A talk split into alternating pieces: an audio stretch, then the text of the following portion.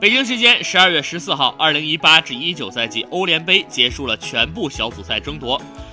二十四支球队从小组赛中脱颖而出，加上从欧冠小组赛八支获得小组第三的球队，本赛季欧联杯的三十二强已经全部诞生。切尔西、阿森纳都顺利从小组出线，三支西甲球队比利亚雷亚尔、贝蒂斯和塞维利亚也都在头名晋级。加上瓦伦西亚，西甲一共有四支球队进入到淘汰赛中，而意甲方面，AC 米兰在最后时刻被淘汰。国米和那不勒斯从欧冠中而来，加上拉齐奥，一共有三队在三十二强中。